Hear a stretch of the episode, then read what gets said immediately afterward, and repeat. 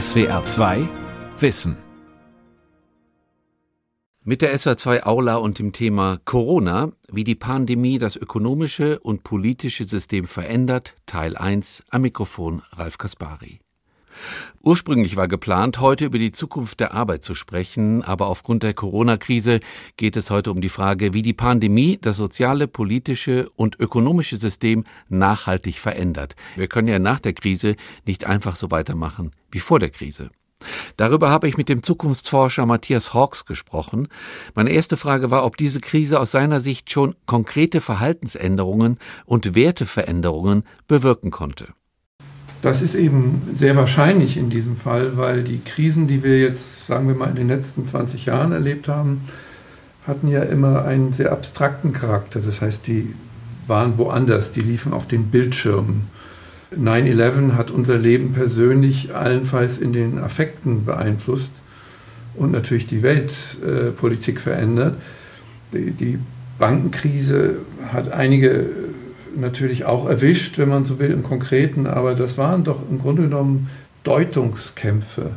Also man hat darum gestritten, was das zu bedeuten hat und äh, das war eben auch immer sehr ideologisch. Und hier ist etwas passiert, was den Menschen ja in die Veränderung quasi bringt, nämlich Verhalten und Erfahrung. Also wir alle haben unser alltägliches Leben geändert, verändert, verändern müssen und haben zum Teil auch verblüfft festgestellt, dass das ja geht. Also mhm. dass das, was wir vorher für unmöglich hielten, nämlich dass wir uns in einer ganz anderen Art und Weise sozial verhalten können, dass das funktioniert, ohne dass es uns umbringt. Nicht? Also das ist, war so ein Effekt von hoher Angst und gleichzeitig auch Bewältigung. Also ich sage immer, es ist eine Tiefenkrise und eine Bewältigungskrise gleichzeitig. Was wären das für Veränderungen, die wichtig sind aus Ihrer Sicht? Ganz stark eben im Kultursystem, also in den äh, Gepflogenheiten, den, den Formen der Kommunikation. Also das fängt ja an mit Begrüßung. Begrüßung ist ja etwas, was äh, ungeheuer wichtig ist für die Konstitution von Gesellschaften. Nicht? Also wenn Sie mal nach äh, China, Japan fahren, dann merken Sie ja, wie die ganz anderen Begrüßungsformen dort äh, unheimlich viel Bedeutung haben und wie sie einen auch äh, ganz schön irritieren können. Und wir haben ja so Bedeutungsformen von, von äh, Begrüßung hier entwickelt in den letzten Jahren und Jahrzehnten, die immer so eine vorgetäuschte Intimität waren, ja Bussi Bussi und umarmen. Und das ist jetzt plötzlich ganz anders. Und das erzeugt eben auch interessante Selbsterfahrungen. Und äh, da ist eben zu erwarten, dass das über weite Strecken auch äh, jetzt nicht einfach danach wieder zurückgeht in die alten Formen. Mhm. Und überhaupt unser Kommunikationsverhalten, also wenn wir es in Bezug auf die digitalen Medien beziehen, da ist wahrscheinlich die Veränderung am größten. Wir, haben, wir äh, entwickeln plötzlich eine Routine sehr schnell, auch eine erzwungene Routine mit digitalen Technologien. Und dadurch humanisieren wir sie auch. Also früher war eben die Kommunikation im Internet ja auch, Internet ja auch oft eine, eine Horrorveranstaltung. Also Shitstorms und Hass und all die Begleiterscheinungen, die wir da erlebt haben. Und jetzt selektiert quasi der tägliche Gebrauch die, die vernünftigeren Formen von Kommunikation. Und der Shitstorm, den gibt es zwar immer noch, aber den nehmen wir gar nicht mehr wahr. Was meinen Sie, Herr Hawks? Mhm diese Veränderung. Sie haben eben angedeutet, die würden bleiben nach der Krise. Warum haben Sie diese Hoffnung? Da geht es, glaube ich, nicht um Hoffnung, sondern das ist einfach anthropologische Beobachtung. Menschen ähm, entwickeln ja Gewohnheiten immer in der Reaktion auf Herausforderungen. Ja? Also mhm. wenn Sie mal äh, 500 Jahre zurückspringen in eine mittelalterliche deutsche Stadt, ja? Eng, enge Gassen, die Fäkalien laufen durch die Gassen, die Menschen ähm, entleeren ihre Nachttöpfe auf die Straße und sie rotzen und spucken die ganze Zeit. Also das können uns die Mittelalterforscher ja sagen. Nicht? Dann kam die Pest und dann haben sich Dinge verändert und die sind auch geblieben. Ja? Also mhm. es, wir haben ja auch Hände gewaschen vor Corona, wenn auch nicht so intensiv. Also es sind einfach Gewohnheiten. Äh, damit fängt das an, was sich durch Corona verändert. Ja, ich meine das jetzt nur als ein Beispiel. Ja. Und also die Verekelung zum Beispiel ist ein ganz wesentlicher menschlicher Lernprozess und äh, wir ekeln uns ja vor bestimmten Dingen, vor Würmern, vor äh, das hat immer auch was mit, mit Gefahren zu tun. Jetzt könnte es natürlich sein, dass wir uns in Zukunft auch vor Kellerpartys ekeln oder Kreuzfahrtschiffe. Kreuzfahrtschiffe sind sowas wie Kreuzspinnen dann, ja, weil sie ja eigentlich fahrende äh, Sanatorien, also Krankenhäuser sind, in denen Menschen gefangen gehalten. Also verstehen Sie, was ich meine? Ja, ja, natürlich. Die Verbindungen, die Verbindungen, die wir mit etwas eingehen, die werden durch Bahnungen im Hirn, die durch Erfahrung und Erleben erzeugt werden, werden die ja erzeugt. Und wenn das dauerhafter passiert, übrigens dieser, diese Begrüßung, na, bleiben Sie gesund, das wird so nicht bleiben. Also ich schreibe immer, bleiben Sie gesund oder werden Sie es. Ja, weil es würde natürlich die ausschließen, die an Corona erkrankt sind. Und Gesundung kann man heute, glaube ich, auch äh, nochmal in anderen Konnotationen verstehen. Also es gibt ja auch Elemente an dieser Krise, die einen heilenden Charakter haben, so würde ich das mal ausdrücken. Welche denn? Ja, dass wir plötzlich auf, unser nah, auf unsere Nahverhältnisse, auf unsere Beziehungshaftigkeit zurückgeworfen sind und dort merken, dass wir etwas vermisst haben. Also wir machen quasi eine Retrognose, wie ich das nenne, also eine Rückprojektion. Ich rede ja ganz viel mit verschiedenen Menschen und das ist natürlich anders, wenn Sie jetzt eine Krankenschwester in Norditalien sind oder wenn Sie an der Front quasi kämpfen, dann können Sie das so nicht empfinden. Aber es gibt ja viele Menschen, die haben dieses merkwürdige Corona-Syndrom einer extremen Intensivierung des Lebens erfahren in der Verlangsamung. Und ähm, das ist verblüffend, ja, wo man plötzlich merkt, also wenn ich nicht dauernd herumhektiken kann, dann werde ich auseinanderfallen. Aber das Gegenteil passiert. Man findet sich neu, man findet plötzlich die Beziehung zu den Nächsten neu. Man, Familien entdecken plötzlich, dass sie sich eigentlich auch früher immer schon aus dem Weg gegangen sind, dass sie sich voneinander entfremdet haben. Jetzt müssen sie plötzlich aufeinander hocken und dann gibt es eben zwei Möglichkeiten. Das ist das, was Krisen immer haben. Krise heißt ja Entscheidung eigentlich. Mhm. Also wenn ein Paar dann vier Wochen zusammen in einer Wohnung ist, wird es sich danach entweder scheiden lassen oder es wird seine Beziehung, neu, mhm. seine Beziehung neu erfunden ja. haben. Und das erleben wir ja mit ganz vielen Beziehungen, mit unseren Nachbarn, mit uns selbst. Also wir erleben auch eine Selbstwirksamkeit. Das ist ja das Entscheidende eigentlich im menschlichen Leben. Kann man sich selbst als wirksam empfinden nach außen und nach innen. Wobei wir müssen noch mal ganz klar sagen, also ich habe dieselbe Erfahrung, Herr Hawks, die Sie jetzt schildern in Bezug auf Retrognose. Also ähm, ich finde es sehr befreiend, nicht jeden Tag jetzt konsumieren zu müssen. Ich spare sehr viel Geld. Ich brauche diesen ganzen Plunder von Konsumgütern nicht mehr zu kaufen. Äh, ich gehe anders mit meinen Mitmenschen um. Das ist völlig richtig, aber es ist Warum aber auch. Aber? Nee, aber es ist ja so ein, Sie haben, weil Sie es angedeutet haben, also von der Krankenschwester jetzt in der, in, auf der Intensivstation kann man das überhaupt nicht verlangen. Und von den Kranken, die jetzt zu Hause sind, die erfahren das auch völlig anders. Ist das nicht dann doch schon so ein, ja, so ein Exklusiverlebnis? Also man darf aus moralischen Gründen keine Erlebnisse verstehen und begreifen, weil andere sie nicht haben. Was ist das für ein Argument? Also entweder wir leben in einer Welt, in der wir als Gesellschaft, als Menschen Erfahrungen machen und dann machen Menschen verschiedene Erfahrungen. Äh, und, aber äh, ich verstehe das Argument nicht. Dieses Aber scheint mir okay. merkwürdig. Ja. Äh, es hat aber es seine Gründe. Es hat nämlich die Gründe, dass wir moralisieren. Ich wollte gerade sagen, ja. Die Welt betrachten. Ein moralisches Argument, ist, oder? Ja, das darf man dann nicht. Aber das ist ja gefährlich, dieses Argument. Weil es heißt ja, dass ich nie etwas verbessern darf. Also mhm. wir müssen quasi alle, ich glaube, dass den Schwachen, die von dieser Krise massiv getroffen werden, natürlich unsere ganze Empathie und Solidarität äh, gehört, aber dass wir ihnen ja keinen Gefallen tun, wenn wir uns in dieselben Erfahrungswelten oder Ängste mit hineinstürzen, sondern es geht doch eigentlich daran, das ist ja auch etwas, was man erfahren hat. Mir wird ja ganz oft Optimismus vorgeworfen, ja, das ist ja irre. ähm, Sie sind ja optimistisch, das dürfen Sie nicht sein, weil es Menschen gibt, die das jetzt nicht können.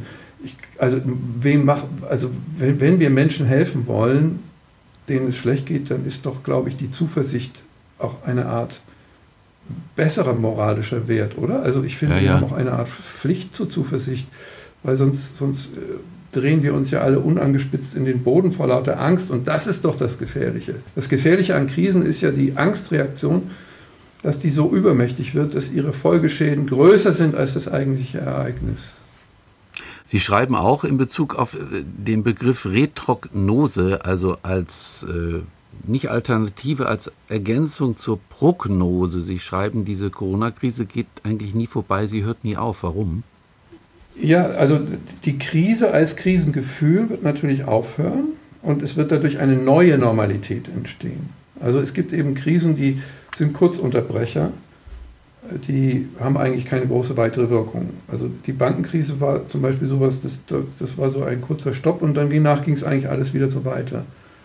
Aber da, wo eben, das nenne ich eben eine Tiefenkrise, die verschiedene Ebenen von Kultur, Gesellschaft, Ökonomie äh, trifft und auch rekodiert, da kommen sie nicht mehr in die alte Welt zurück.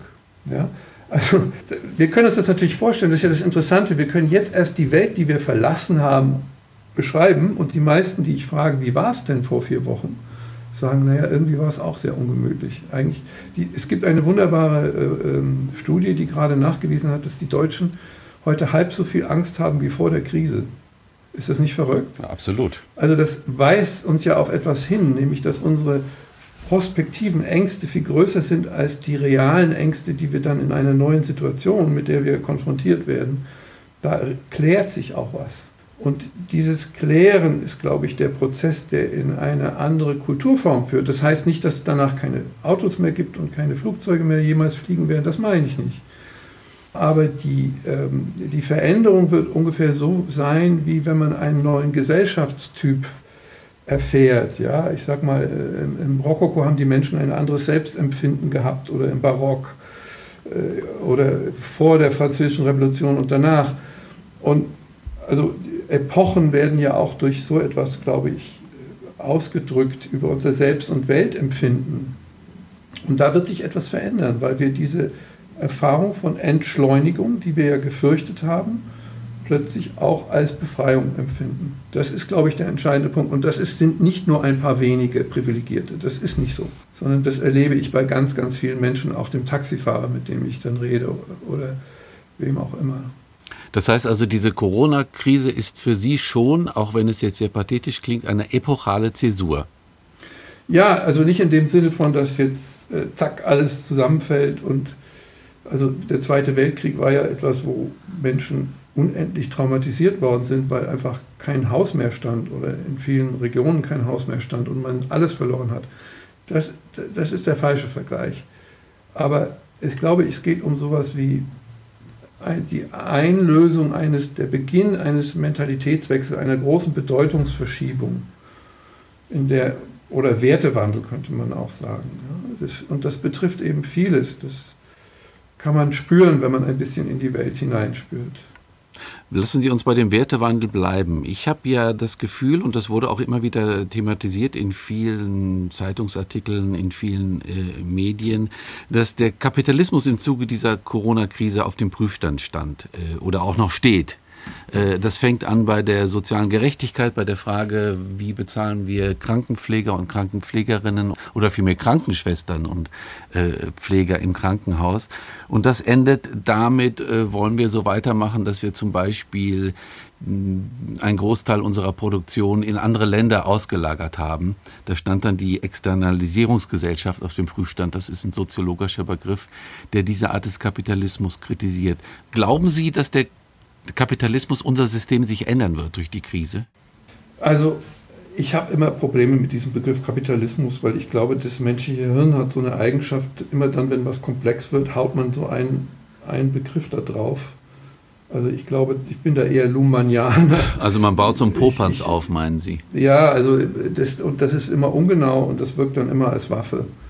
Genauso wie Neoliberalismus und Kapitalismus und Sozialismus. Und das ist, ähm, also ich glaube an, dies, an das System der Systeme. Luhmann hat das mal so ausgedrückt über die Gesellschaft. Ich glaube, dass die Wirtschaft ganz, ganz viele verschiedene Systeme hat. Und die sind eben nicht alle kapitalistisch im Sinne von, dass nur das Kapital regiert, sondern da gibt es ein Arbeitssystem, mhm. ein Konsumsystem, ein Marktsystem. Märkte sind ja etwas Kulturelles. Ursprünglich haben Menschen immer sich auf Märkten äh, äh, vergesellschaftet. Und, und deshalb habe ich so Probleme mit diesem Kapitalismus. Äh, Ding. Ja? Das ist immer ideologisch. Also alle meine Freunde aus der 68er Zeit kommen jetzt äh, aus ihren Schützengräben raus und sagen Kapitalismus. Das haben wir jetzt wieder gesehen. Ja. Ich habe das Gefühl, dass der Coronavirus mit Kapitalismus überhaupt nichts zu tun hat. Es gibt ja immer diese Märchen, die dann auch gemacht werden. Ja, hier rächt sich die Natur. Wenn Sie sich mal vorstellen, wie lange Menschen schon in, in Zoonosen leben, also im, im Übersprung von äh, tierischen Krankheiten auf menschliche, das war immer so, ja, mhm. bis in die tiefste Uhrzeit. Mhm. Und äh, das, da hatten wir noch keine technische, bösartige, kapitalistische Produktion. Mhm. Also das ist, ich glaube, das, ist, das führt alles ein bisschen in die Irre. Ich glaube, wir müssen die Systeme einfach in ihrer dynamischen Form, in ihrer adaptiven Form äh, betrachten. Und da ist es schlichtweg so, dass dieser, ich nenne das immer der lange, dünne, die lange, dünne Globalisierung, also diese Wertschöpfungsketten, die darin bestehen, dass man 8000 Teile um den Planeten rumkarrt und daraus ein Auto zusammensetzt in Just-in-Time-Produktionen die eben extrem schlank sein müssen. Das war ja die große Propaganda der Globalisierung in den 90er Jahren, dass die sich überlebt haben. Ja, also wir merken plötzlich, dass wenn da irgendwas schief geht, also wenn man einfach was closen muss, wenn man Grenzen vielleicht wieder schließen muss aus guten Gründen, dann haben wir plötzlich keine Medikamente. Und ähm, das ist alles ein überfragiles System. Aber das hat, äh, das hat etwas mit der systemischen Natur dieser Produktionsweisen zu tun. Ob die jetzt unbedingt kapitalistisch sind, weiß ich nicht. Die könnten auch sozialistisch sein. Das ist eben, äh, das ist der Punkt und deshalb wird sich in Zukunft in der Tat eine Globalisierung entwickeln, die robuster, resilienter ist und die kann man als Systemiker natürlich beschreiben. Das ist nämlich das so, dass die lokale Autonomie dann größer wird. Und das nennen wir Glokalisierung, also global und lokal zusammen. Wir werden wieder tiefere Wertschöpfungsketten haben, äh, wir werden vielleicht auch wieder alte Produktionsformen zurückgewinnen, Handwerk. Wir werden Nahrungsmittel wieder aus näheren Gegenden bekommen. Also das sind Trends, die aber schon unterwegs waren. Die werden jetzt aber massiv beschleunigt. Ich wollte gerade sagen, Lokalisierung ist ja zum Beispiel ein Begriff der Soziologie aus den 80er, 90er Jahren. Da hat man äh, das Ideal einer globalen Wirtschaft so beschrieben, ne? Ja, das waren ökonomistische Modelle, die natürlich sich an Effizienzkriterien gemessen haben. Und wie immer haben die Ökonomen, es gibt ja immer so ökonomische Moden, ja, da wird irgendwie eine Kuh durchs Dorf getrieben und alle Ökonomen nicken mit dem Kopf und sagen, so muss das jetzt sein. Das erzeugt immer die nächste Krise. Und im Grunde genommen ist die, die, Welt, ja, also ich meine, alles, was wir erleben, nichts anderes als eine Aneinanderreihung von Krisen, ja, auf die dann Welt und Leben reagiert und dann entstehen neue Formen wir reden von ökonomischen Systemen, aber Sie haben es auch angesprochen, was mir dann aufgefallen ist im Zuge dieser Krise, wie verwundbar doch das ökonomische System auf vielen Teilgebieten ist. Also wie schnell Firmen vor der Pleite stehen, wie schnell kein Nachschub mit bestimmten Dingen, die gebraucht werden, äh, hergestellt werden kann. Und da sagten Sie ja, es wird sozusagen, diese Verletzlichkeit wurde erkannt und es geht jetzt darum, die Verletzlichkeit zu ersetzen durch sowas wie Resilienz. Ein resilientes ökonomisches System. Ja, Resilienz heißt aber übrigens nicht, dass die äh, Firmen nicht pleite gehen. Nicht? Also das ist ja gut, dass sie pleite gehen. Genauso nee, aber dass es gewappnet ist gegen Krisen, oder? Ja. Besser. Nein, das ist, das ist eben viskoser, dass es, dass es flexibler reagieren kann, nicht? dass ja. es Ausgleichsmechanismen hat. Und wir haben ja quasi getestet, wie, wie flexibel ist unsere Kultur. Also gibt es noch Supermärkte, wenn und die ist ja erstaunlich flexibel. Also das ist ja auch eine Erfahrung. Die, ja. die, Leute sind ja alle in der Angst dahin gerannt und gesagt, wenn jetzt sowas passiert wie diese Krise, dann gibt es bald nichts mehr zu essen. Das ist der alte Reflex des, des, des tribalen Menschen. Nicht? Also das Mammut kommt nicht wieder. Und dann haben sie alle Klopapier gekauft, weil sie nicht wussten, was sie kaufen sollten. Aber erstaunlicherweise gibt es ja Redundanz, es gibt ja schon viele Flexibilität in unserem System die werden sich jetzt nur evolutionär eben weiterentwickeln, auch weil äh, eben äh, Entscheidungen getroffen werden, äh, die zum Beispiel auch wieder dazu führen, dass man, dass man die Rolle des Staates anders bemisst oder die Rolle der Institution, das halte ich für noch wichtiger. Ja, wir haben ja immer so eine Verwechslung in dem Streit, äh, Politiker sind immer alle sowieso böse, aber im Grunde genommen sind wir alle natürlich massiv von funktionierenden Institutionen abhängig. Und das ist das, was wir ja jetzt erlebt haben in einer Art großen Drama. Ja, die Institutionen, die wir gemacht haben, die Krankenhäuser, die Krankenversorgungssysteme waren einer bestimmten, einem bestimmten Code nicht gewachsen, nämlich diesem Corona-Code. Und äh, damit haben wir versucht, umzugehen als Kultur. Und das haben wir auch geschafft. Das ist ja auch großartig. Also es gibt eben auch ganz viele Bewältigungserfahrungen in dieser Krise. Wir haben gemeinsam durch die Veränderung unseres individuellen Verhaltens, haben wir die, die, die, die Kurve abgeflacht der Infektion. Und meine These ist jetzt, das merkt sich das Hirn. Das Hirn möchte Erfolgserlebnisse. Und warum können wir das nicht auch mit der globalen Erwärmung so machen? Ja? Diese Frage wird doch viel deutlicher werden. Mhm. Also, vorher haben ja immer alle gesagt, es geht gar nicht. Also, mhm. Wenn wir jetzt irgendwie weniger Autos oder irgendwas, irgendwas ändern, dann bricht die Wirtschaft zusammen. Vielleicht machen wir sogar jetzt die Erfahrung, dass die Wirtschaft tatsächlich nicht zusammenbricht, sondern dass sie viel, viel flexibler ist, als wir glauben. Und äh, das wäre ja auch eine neue Welterfahrung, ja? also die auch uns ein bisschen vielleicht die Angst nehmen kann. Immer. Wir haben ja immer diese Angst, alles ist so fragil, dass sie in jedem Moment zusammenbrechen. Aber vielleicht bricht es gar nicht zusammen. Vielleicht ist die real existierende Möglichkeit in unserer Welt viel größer, als, als wir es uns immer in unseren Mustern, in unseren Bildern, in unseren Angstmachereien vormachen. Das wäre ein das, was man einen Fortschritt nennt. Wie wäre denn, Herr Hawks, wie, wie, wie sieht das genau konkret aus? Wie hat diese Corona-Krise die Rolle auch der Politik, also jetzt nicht unbedingt der Institutionen verändert, zum Guten hin? Also wir haben ja im Moment so ein relativ vertrauenswürdiges Krisenmanagement von der Bundeskanzlerin, Bundespräsident etc. Ist das eine Stärkung der demokratischen Strukturen? Ist die Demokratie da auch krisenfähig geworden? Also zumindest die Struktur unserer Gesellschaft ist immer die, auch hier die Frage, was versteht man unter Demokratie? Demokratie ist ja in eine, in eine Generalkritik geraten, über viele Jahre jetzt, also auch durch den Populismus, ähm, aber eben auch durch diese, diese extreme Hypermedialisierung, in der alles und jedes skandalisiert wird. Und ich glaube, dass wir eine Vertrauenserfahrung gemacht haben. Also, dass, äh, dass, dass man tatsächlich, alle waren unter Druck, die Gesellschaft, aber auch die Politik. Und im Allgemeinen hat sie reagiert und hat tatsächlich auch das getan, was notwendig und richtig war. Und das hat uns sehr verblüfft.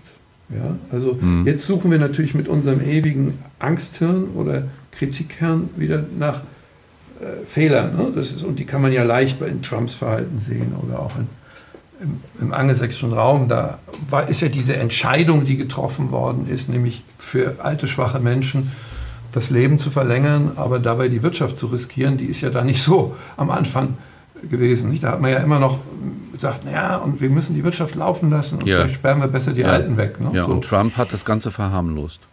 Ja, und äh, dadurch wurde auch was deutlich. Dadurch wurden verschiedene Wirksamkeits- und Wirklichkeitsräume deutlich. Also was hat gewirkt? Ich wohne hier in Österreich mhm. und die Österreicher haben das relativ klar und konsequent von Anfang an gemacht und es hat auch funktioniert.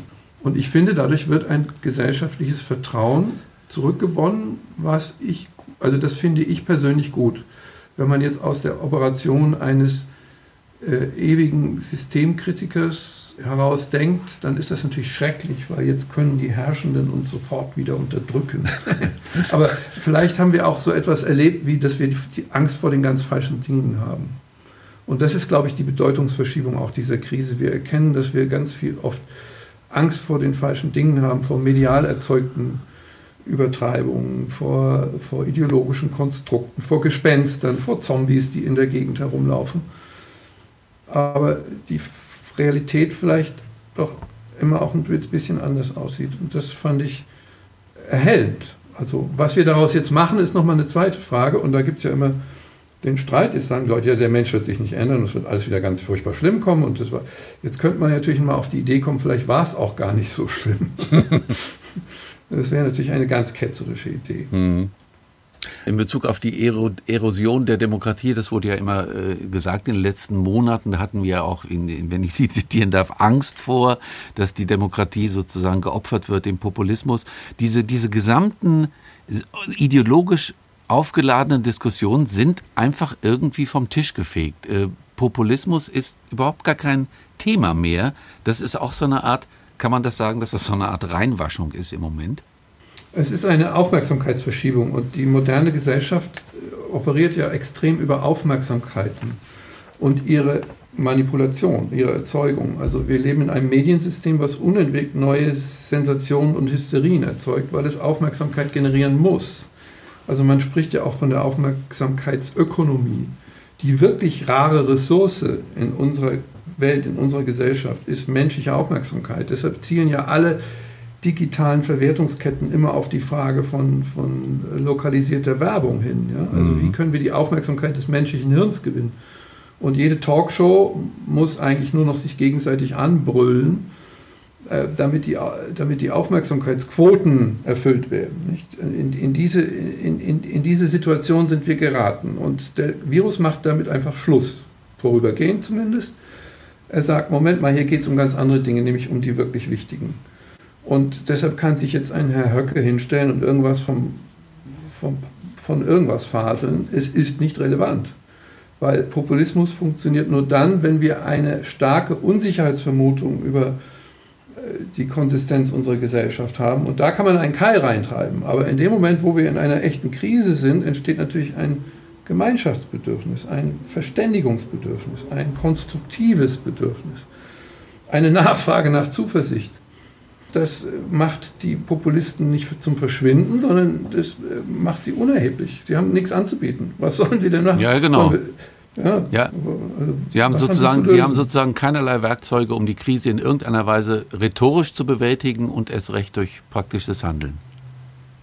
Ja, und es offenbart natürlich auch das, das Konzept, was die haben. Also die würden jetzt wahrscheinlich alle, was weiß ich, Chinesen rausschmeißen und was, was könnten die denn machen, nicht? Oder die Grenzen schließen. Aber jetzt sind die Grenzen aber schon geschlossen. und wir wachen aber in einer Welt auf, die realistisch so ist. Ähm, wir können natürlich jetzt unser Land, unser schönes nationales Land, ja, also wir Volksdeutschen, können dann unser Land virenfrei machen. Und was machen wir dann? Ja, irgendwann wollen wir vielleicht doch mal wieder woanders hinfahren oder mit anderen äh, Handel treiben. Ja. Also es geht ja nur, wenn es den anderen auch besser geht. Also diese ganze Art von, von irrwitzigem Denken auf nationalistischen Ebenen, äh, die, also der Rückwärtsgang funktioniert ja auch nicht. Und das wird so deutlich. Ja. Das wird einfach so klar und deutlich. Und das ist äh, das, was man so schön nennt, auch die normative Kraft des Faktischen. Finde ich einen ganz schönen Begriff. Das war die SWR2 Aula. Wegen der Corona-Krise ging es heute um die Frage, wie die Pandemie das soziale, politische und wirtschaftliche System verändern wird. Ich habe darüber mit dem Zukunftsforscher Matthias Hawks gesprochen. Sie können diese und alle anderen Sendungen wie immer nachhören und nachlesen. Infos dazu finden Sie auf der Homepage www.swr2.de-wissen. Die Welt verstehen. Jeden Tag. SWR2 Wissen. Manuskripte und weiterführende Informationen zu unserem Podcast und den einzelnen Folgen gibt es unter swr2wissen.de.